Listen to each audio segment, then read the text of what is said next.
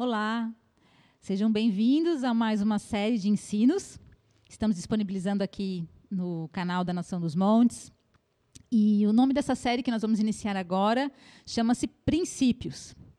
E esse primeiro módulo dos princípios nós vamos falar sobre economia do céu, que é esse primeiro tema de hoje, dízimos e, por último, ofertas e primícias. Né?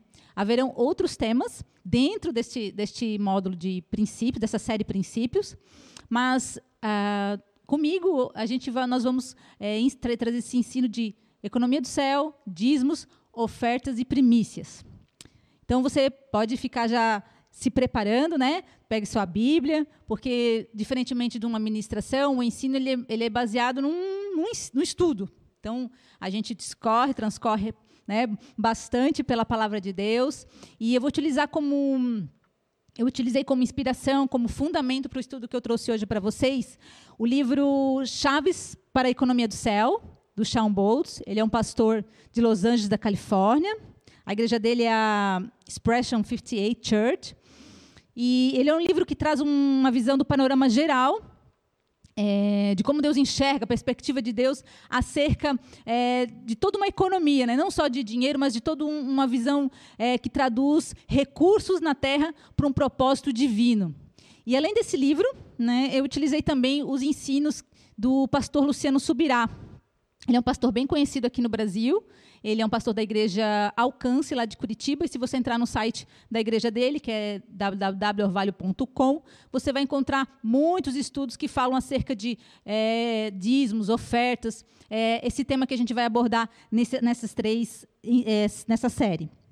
Bom, o primeiro tema de hoje, que é o Economia do Céu, é, é, um, é uma visão geral. Eu vou trazer, a gente vai explanar de forma geral a perspectiva de Deus com relação aos recursos usados na terra pelos seus filhos.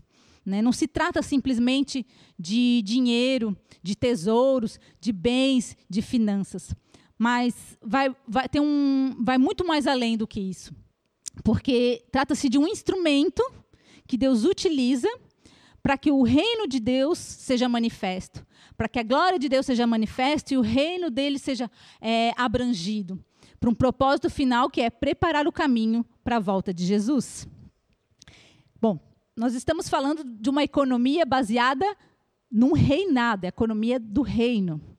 E é um reinado cujo rei é o nosso Deus, Jesus. Então vocês devem me imaginar uma economia com as características de um reinado. Né? Um reinado soberano, um reinado majestoso, um reinado excelente. E eu sei, ah, aquilo, né, no mundo ocidental, aquilo que nós mais temos próximo, assim, o que é mais forte na nossa consciência, o que mais forte traz à nossa mente acerca de um, de um, de um reino, é a coroa britânica. Né? Então, se você quer saber como é que funciona um reinado, aquilo que mais próximo tem na nossa realidade, na Terra hoje, é, é a coroa, é a Rainha Elizabeth, que é rainha é, da Inglaterra. Então, até se você quer, quer até sugiro você é, assistir, tem uma série The Crown, que o primeiro, a, primeiro, a primeira série, a primeira temporada dessa série, ela traz bem ilustrativo ah, sobre as características da coroa. E isso é, é, bem legal porque a gente consegue fazer muitas semelhanças com, com aquilo que o Senhor fala sobre o reino dos céus. Então, é uma economia baseada num reinado, né, num reino sustentado pelo seu rei, governado pelo seu rei que é Jesus. E ele vive, né, ele existe para que recursos, tesouros, é, empreendimentos, negócios sejam instrumentos para a manifestação da glória deste rei, para a expansão deste reinado. Esse é o objetivo. Né? E isso tem muito mais a ver com uma, uma compreensão de coração e uma disposição de coração de que você ser ou não rico, de você ter ou não bens, de você ser bem sucedido ou não dentro dos parâmetros do mundo. É, eu gostaria que você abrisse a palavra em Romanos 14, 17. A gente vai ler esse texto porque ele, ele traz aqui as características deste reino. Romanos 14, 17. Pois o reino de Deus não diz respeito ao que comemos ou bebemos, mas a uma vida de justiça, paz e alegria no Espírito Santo. Ou seja, aqui já nos faz entender que o reino de Deus não se trata de recursos que vão satisfazer os nossos desejos materiais. Não se trata daquilo que vai nos, nos sustentar, como comida, como bebida, como casa, como roupa. É algo que vai suprir o nosso espírito acima de todas as coisas. Porque ele é baseado na, na alegria, na, na justiça. É mais uma vida de justiça, paz e alegria no Espírito Santo. Ou seja, através da, de uma força capacitadora que o Senhor nos concede, que é o Espírito Santo, né? Nós conseguimos ter paz, alegria e justiça, independentemente daquilo que nós temos, independentemente das nossas condições econômicas, financeiras, sociais. Então, ele, o alcance da, da, da, dos, dos, recursos da nossa vida, eles vão muito além do que simplesmente trazer subsistência às nossas vidas.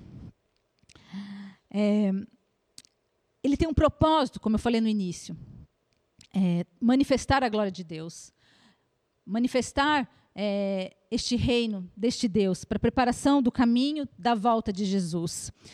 E por isso o Senhor nos chama a ter essa compreensão, a alinharmos o nosso coração a esse entendimento que Jesus tem aos recursos aqui da terra.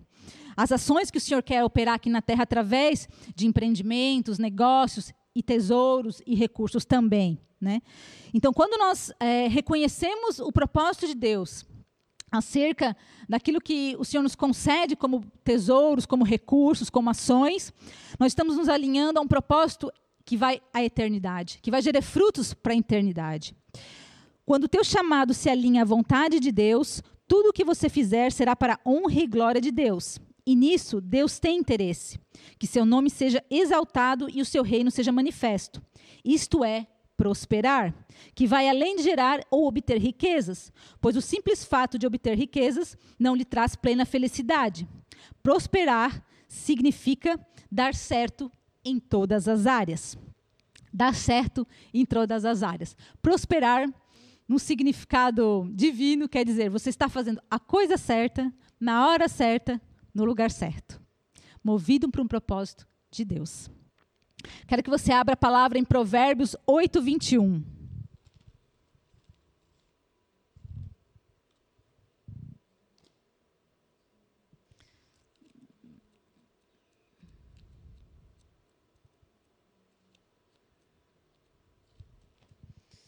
lá.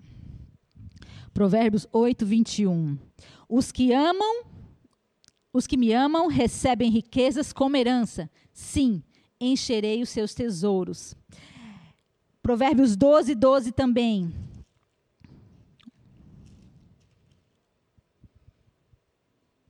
Os ladrões invejam o despojo, o despojo uns dos outros, mas os justos estão bem arraigados e florescem. Ou seja, se você está alinhado ao propósito de Deus, o Senhor vai te suprir nas suas necessidades. E além disso, Ele vai lhe conceder tesouros, recursos e ações que vão fazer com que o reino dele seja manifesto e avance através da sua vida. Isso é o mais importante, porque isso vai te dar a convicção e a plenitude de uma felicidade que é eterna, que vem dos céus. Não uma felicidade que é baseada nos desejos né, materiais da terra, mas daquilo que nós alcançamos para a eternidade. É, quando você começa a prosperar na economia do céu, jamais irá cobiçar a propriedade terrena novamente. Tudo que você fizer, tudo, né, os seus recursos, as finanças, elas terão ação apostólica recursos enviados por Deus para fazer a sua vontade. E isso gerará frutos para a eternidade. Se você investe no reino de Deus, entenda que você está fazendo um investimento eterno, com ganhos eternos, ou seja, nunca terá fim. Eu quero que você é, leia Mateus 6, 19 ao 21. Vamos lá. Mateus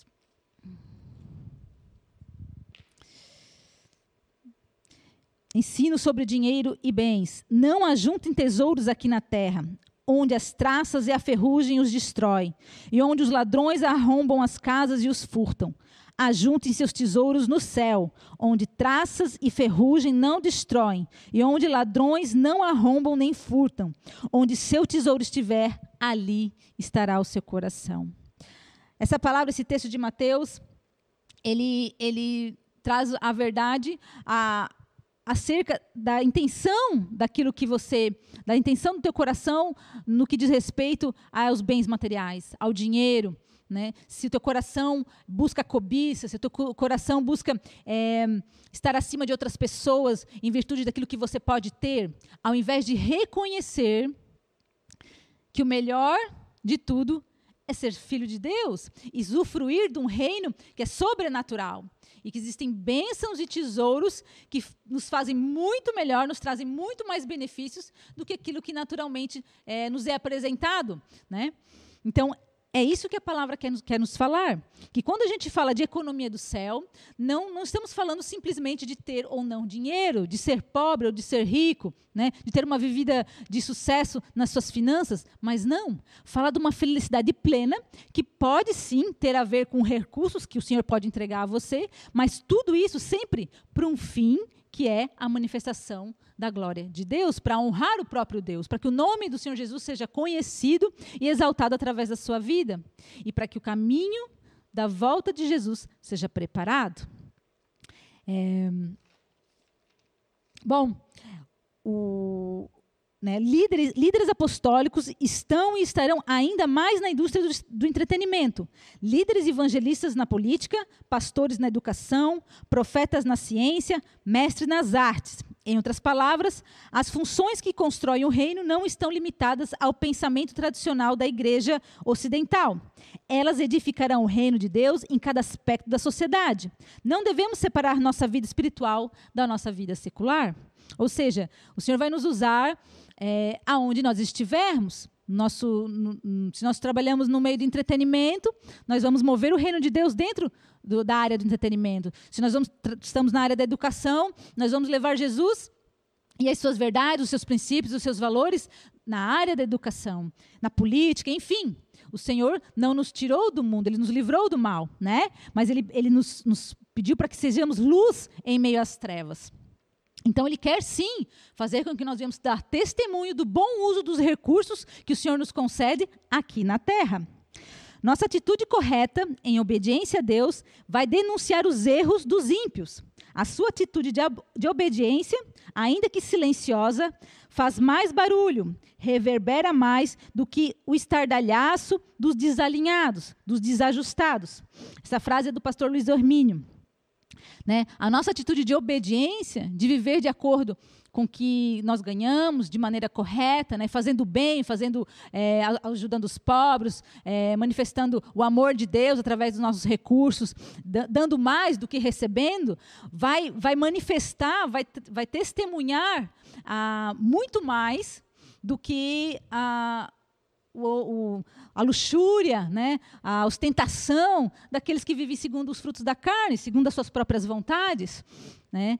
E isso, vai, isso move as pessoas. É aquela frase ah, né, quando que Jesus eh, falou aos fariseus, quando lhe queriam eh, tramar uma, uma emboscada, né, eh, perguntando: ah, vamos ver se ele vai se ele vai falar da injustiça que é acerca da, da cobrança dos tributos. Né? Perguntaram a ele acerca de, de, se era certo ou não pagar os tributos. E Jesus responde, né? lá em Mateus 22, 21. Vocês estão vendo uh, o que está, o que, quem está na, na, moeda de vocês?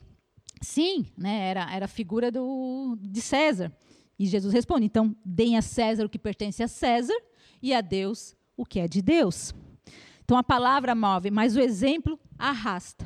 Jesus é o nosso exemplo. Então, quem nós devemos imitar? Quem é o nosso padrão para nos movermos dentro dessa economia celeste? Jesus. Você sabia que Jesus teve um ministério de finanças enquanto andou sobre a terra? Sim. Jesus ele viveu em Nazaré, né? Por isso que era chamado Jesus Nazaré. E, mas Jesus era carpinteiro. Né, até ele iniciar seu, seu, seu, seu ministério de, de, como se revelando como Deus, operando milagres, né, e, e a obra que o Senhor é, projetou para ele em direção à cruz, ele era carpinteiro, mas até então ele vivia, né, assim como seu pai, ele vivia desse trabalho, desse ofício. Mas assim que ele foi batizado por João Batista, né, batizado, e iniciou sua jornada como um missionário, né, fazendo a obra de Deus, ele começou a ser, a viver da, da sua própria obra, é, vivendo de doações e de ofertas é, que as pessoas faziam em favor do seu ministério. Vamos abrir lá em Lucas 8:3.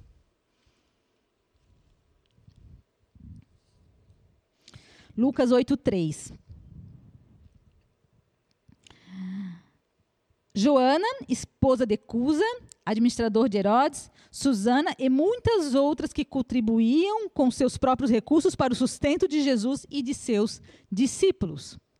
Nessa parte do evangelho, então, aparece que as pessoas que, muitas pessoas, né, algumas pessoas que, que acompanhavam a caminhada de Jesus e a obra dele junto com seus discípulos, ofertavam, traziam recursos para que Jesus pudesse continuar. Né? Muito embora Deus provesse todas as coisas em favor dele e dos seus discípulos, não, nada faltava, e ainda assim, quando parecia que ia faltar, Deus multiplicava, né? mas Deus Deus eh, fazia com que houvesse a, a oferta né, de, de recursos para que o ministério de Jesus fosse sustentado. E, além disso, é, como havendo então esse ministério de finanças no ministério de Jesus, logicamente que a igreja também deve se ater a esse, a esse, a esse, a esse ministério, que são os recursos, né? os, os tesouros que sustentam o reino de Deus. E havia quem cuidasse do dinheiro no ministério de Jesus, que, que era o Judas, Judas Iscariotes. Está lá em João 12, de 4 a 6. Vamos lá.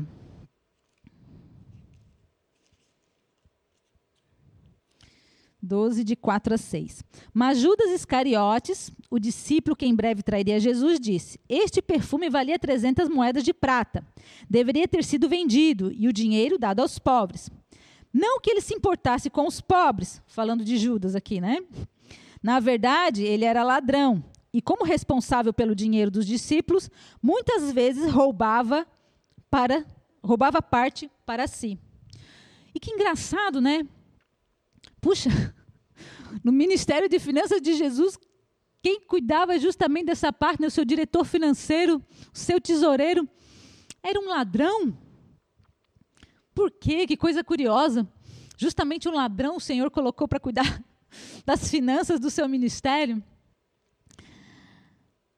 É, foi chamado de diabo, mas ainda assim era o tesoureiro. Né? O ministério de Jesus, no ministério de Jesus, em João 6,70, você pode olhar também lá, o próprio Jesus o chama de diabo, né? E o que torna ainda o, a, o chamado de, de, tesoureiro de Judas mais, mais intrigante. Vamos lá, João 6,70. Aqui. Então Jesus disse: Eu escolhi vocês doze, mas um de vocês é o diabo. E ele se referia, se referia a Judas, filho de Simão Iscariotes, um dos doze que mais tarde o trairia. Por que Jesus fez isso? Colocou um ladrão para cuidar do dinheiro? Porque o último lugar em que, em que seu coração estaria seria justamente no dinheiro. A última coisa que o Senhor se importava era com o, o valor do dinheiro. Com Judas e a bolsa do dinheiro, Jesus estava mostrando onde não colocar nossa confiança: no dinheiro. Jesus confiou que seu pai forneceria tudo o que precisava para cumprir o seu chamado de tal maneira que não tinha medo de uma escassez de dinheiro. Ele dormia em paz, mesmo sabendo que Judas estava o roubando. Por outro lado, é, Judas, por outro lado, foi a expressão da verdade contida em 1 Timóteo 6 a 10, que fala: Pois o amor ao dinheiro é a raiz de todo o mal e alguns, por tanto desejarem dinheiro, desviaram-se da fé e afligiram a si mesmos com muito sofrimento. A palavra aqui mostra que amar ao dinheiro só vai trazer sofrimento a si mesmo. Se você depositar sua confiança nos bens materiais dessa terra, você está perdido, porque o dinheiro se perde, o dinheiro se corrói, ele te trai, né? ele não é eterno. Só o Senhor Jesus tem poder para te trazer algo eterno, não os bens materiais. Então, teu coração ele deve buscar as coisas do céu, não as coisas terrenas, né? Muito embora Judas fosse um discípulo, né? E nenhum dos doze até ah, que tudo até, até o dia em que Judas traiu Jesus e todos né, ficaram sabendo da, disso, mas até então Judas era um, era um dos discípulos é, comum, como todos os outros, fazia sua obra, fazia tinha as suas atividades, as suas ocupações, e nenhum dos outros discípulos é, sequer suspeitou que ele faria isso, né? Tanto que é, Pedro chegou a, dizer para João, né, quando estavam reunidos na mesa, Pedro pede para João, João, pergunta para Jesus qual dos doze que vai o trair. E Jesus responde a João que aquele que ele desse o um pedaço de pão molhado seria aquele que traísse. E daí quando quando Jesus entrega o pedaço de pão, né, ninguém se percebe, ninguém ninguém é, consegue é, entender né, que ele estava se referindo a Judas como aquele que o trairia. Mas simplesmente falou, a pensar, ah, certo é porque ele cuida do dinheiro, vai, vai, vai, vai ajudar os pobres, ou vai separar algum dinheiro para os necessitados. Então, é, nenhum deles é, estava suspeitando de Judas. Só o Senhor sabia aquilo que Judas tinha no seu coração, no íntimo da sua alma. Jesus não tem intenção de que sigamos seu exemplo nomeando ladrões como tesoureiros. Somente Deus é sábio o suficiente para fazer isso. Mas ele tem a intenção de que possamos seguir o seu exemplo em buscar primeiro o reino, acreditando que tudo o que precisamos será dado a nós, como está escrito em Mateus 6:33. Vamos lá, em Mateus 6:33.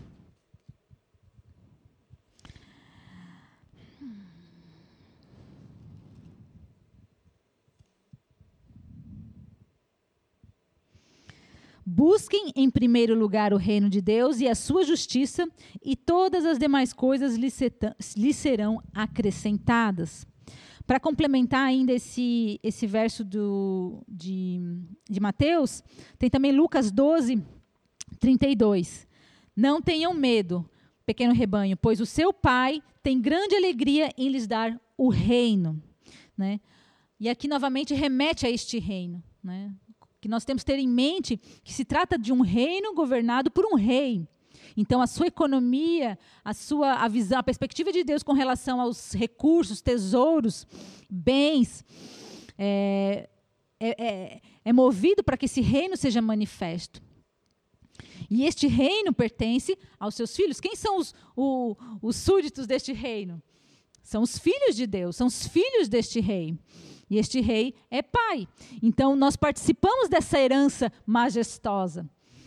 Nós fazemos parte deste reino. O Senhor nos comprou para sermos é, reis e sacerdotes deste reino. Então, nós somos cordeiros com Jesus de tudo aquilo que pertence a este reino.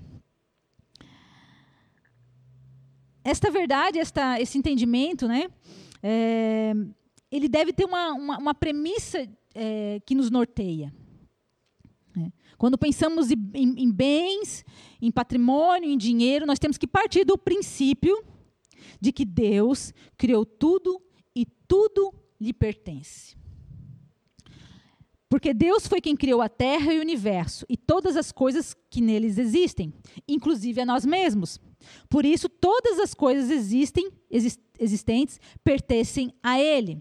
Eu quero ler com vocês agora Salmos 50, de 7 a 15.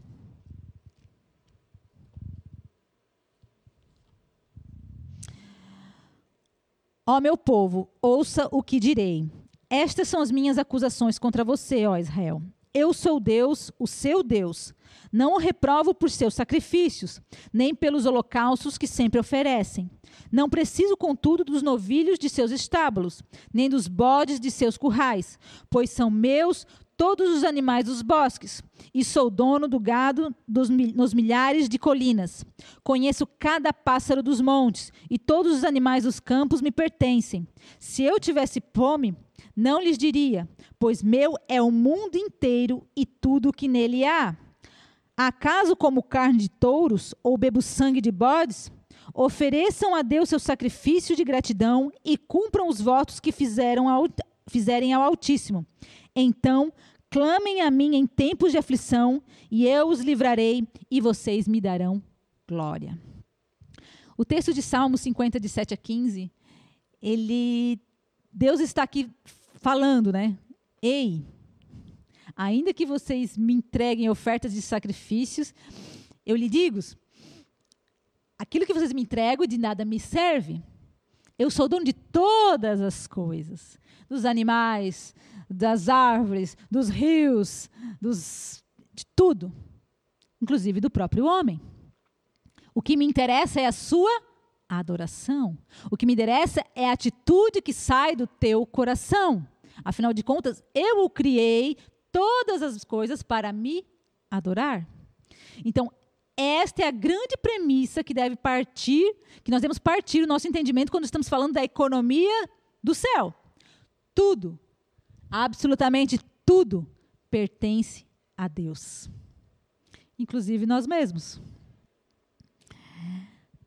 O homem materialista acredita que o próprio esforço produziu suas riquezas, mas as nossas mãos não são capazes de produzir nada sem a graça divina. Deus é que faz todas as coisas, é por sua permissão. Deuteronômio 8:17. Vamos lá em Deuteronômio 8:17. Fez tudo isso para que vocês jamais viessem a pensar: Conquistei toda esta riqueza com minhas próprias forças e capacidade. Lembrem-se do Senhor seu Deus. É Ele que lhes dá força para serem bem-sucedidos, a fim de confirmar a aliança solene que fez com seus antepassados, como hoje se vê. Palavra que confirma de que ainda aquilo que nós podemos criar, ainda aquilo que nós fazemos, que o homem faz, ainda assim quem nos capacita também é o Senhor Deus. Ou seja, o próprio Deus, além de nos criar, ele nos dá a força, a inteligência, a sabedoria capacitadora para fazer novas coisas. É, o texto também de Zacarias 6, 4.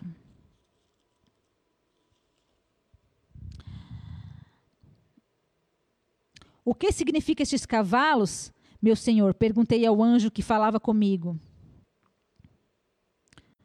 Zacarias 6,4.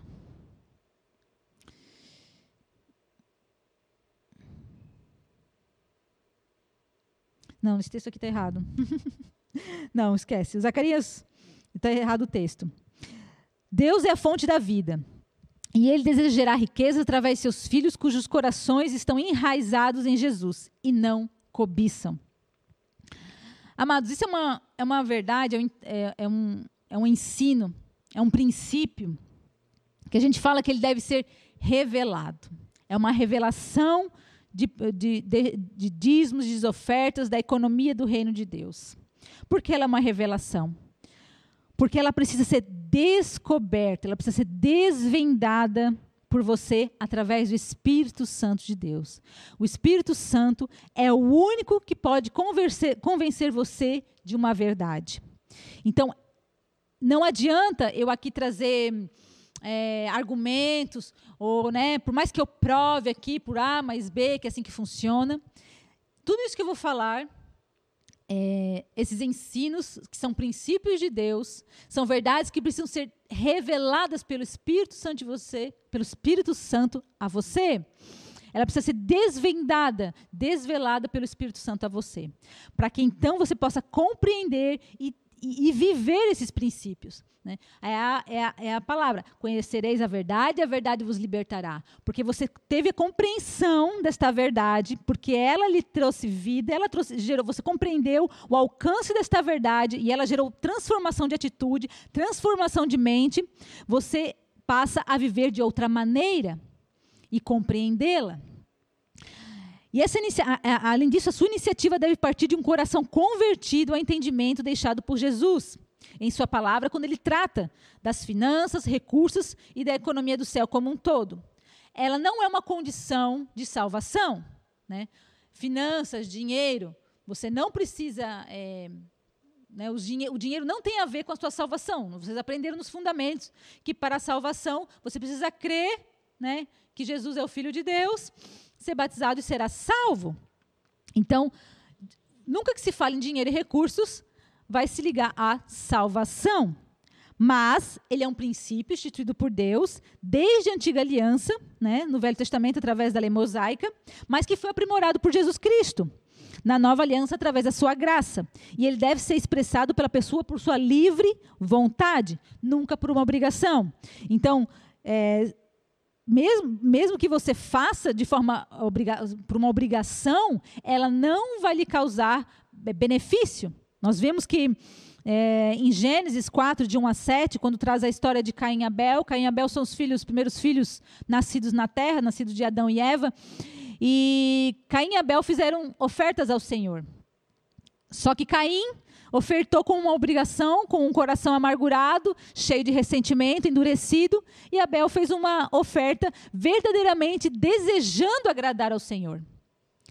E o Senhor repudia a oferta de Caim. Ou seja, ele cumpriu a obrigação da lei, mas o Senhor, conhecendo a intenção do seu coração, não a recebeu. Porque o Senhor não precisa de nada que nós possamos oferecer. Ele quer a intenção do nosso coração. Então, ela deve ser, deve ser uma iniciativa de livre vontade, de livre manifestação.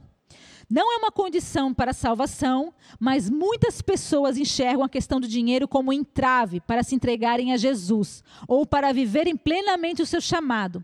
Não confiam nas igrejas ou até mesmo em Deus para entregar os seus recursos, o que demonstra o desconhecimento da palavra de Deus e das verdadeiras intenções do Senhor quanto aos nossos bens.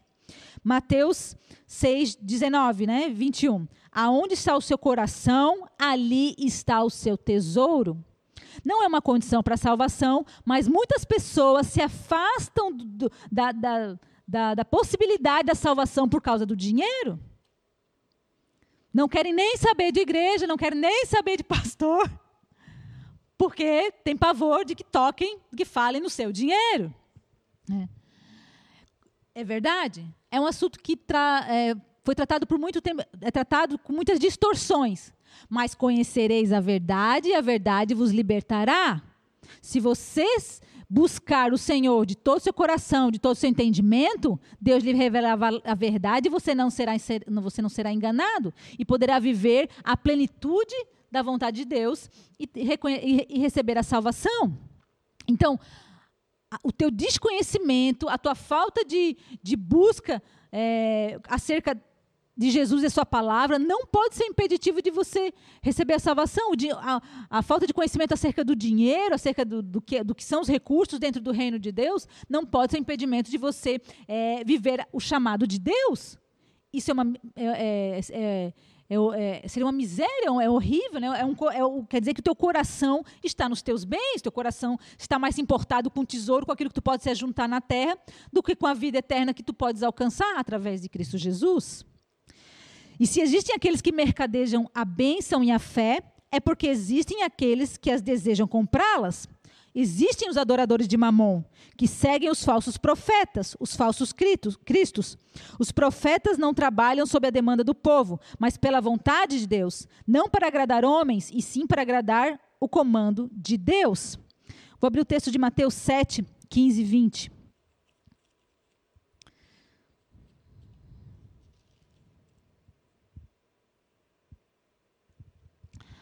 Tomem cuidado com falsos profetas, que vêm disfarçados de ovelhas, mas que, na verdade, são lobos esfomeados.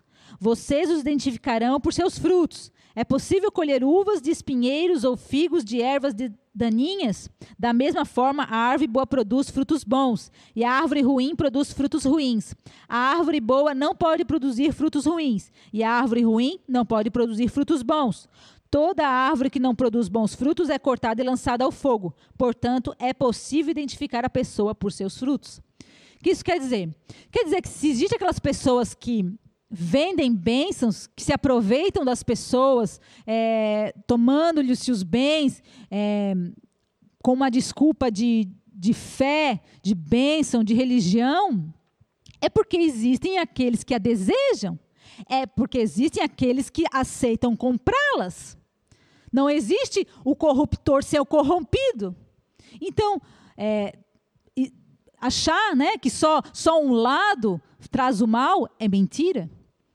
O lado que recebe, que, que, que aceita a sua fé ser mercadejada é tão errado quanto aquele que a vende. Mas, se você desejar conhecer a verdade, o Senhor a concederá. E o Senhor traz à disposição a sua palavra para que você seja livre da mentira e reconheça aqueles que são falsos profetas, aqueles que vivem para agradar homens e não para fazer a vontade de Deus.